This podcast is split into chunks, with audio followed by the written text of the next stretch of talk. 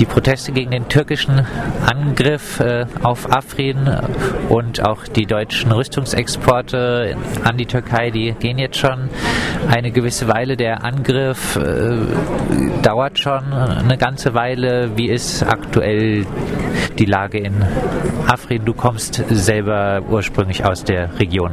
Jetzt mein Dorf ist besetzt von Erdogan und seine Terroristen. Ich meine Terroristen ernst, Terroristen. Sie töten alles. Tiere, Menschen, sie, sie sind unglaublich. Wir haben gedacht, sie, sie, die Türken allgemein, sage ich, oder Erdogan-Regierung äh, kommt zu uns, aber sie, die, die Zivilisten hatten nicht so mit Krieg zu tun. Aber er kann nicht so unterscheiden, was Zivilisten sind, was, wer kämpft, wer. Nee, nee, er bombardiert alles, alles. Und die Situation ist sehr, sehr schlecht. Jetzt zum Beispiel von mir selbst, persönlich, mein Dorf ist so, Geistdorf ist, niemand lebt dort, außer äh, äh, die radikalen Islam, die, die, die dort so Besitz haben. Ja, habt jetzt heute bei der Demonstration alle ein äh, Bild oder viele haben ein Bild von einer JPG-Kämpferin, Kämpferin, genau, genau. getöteten Kämpferin. Richtig. Was hat richtig. es damit mit Diese ihr auf Kämpferin, sich? Genau, genau, genau. Diese Kämpferin äh, sozusagen, die hat ihr Land äh, verteidigt gegen Terroristen. Die kamen zu uns, die kamen zu uns. Wir waren so auf unserer, wir, sind, wir leben auf unserer Erde, unsere Dörfer.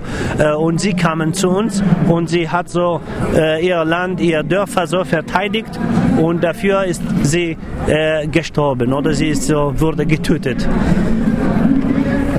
Es gab vor ein paar Tagen eine Pressemitteilung einer kurdischen Organisation, äh, die kritisiert hat, dass äh, auch deutsche Menschenrechtsorganisationen etwas leise sind, dass sie nicht so viel Kritik äußern. Äh, teilst du diese Auffassung? Siehst du das auch so?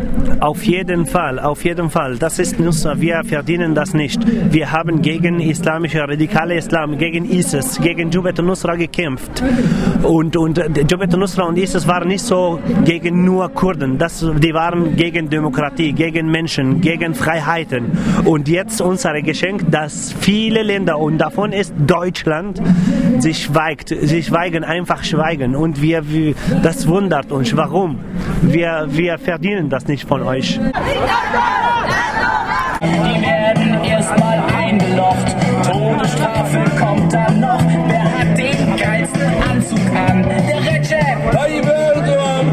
Erdogan ist ein Held, er ist kein Diktator. Erdo braucht kein Rumgezicke von dieser Terror-Nazi-Krücke. Jeder Europäer ist Terrorhelfer ist ihm sowieso völlig Latte.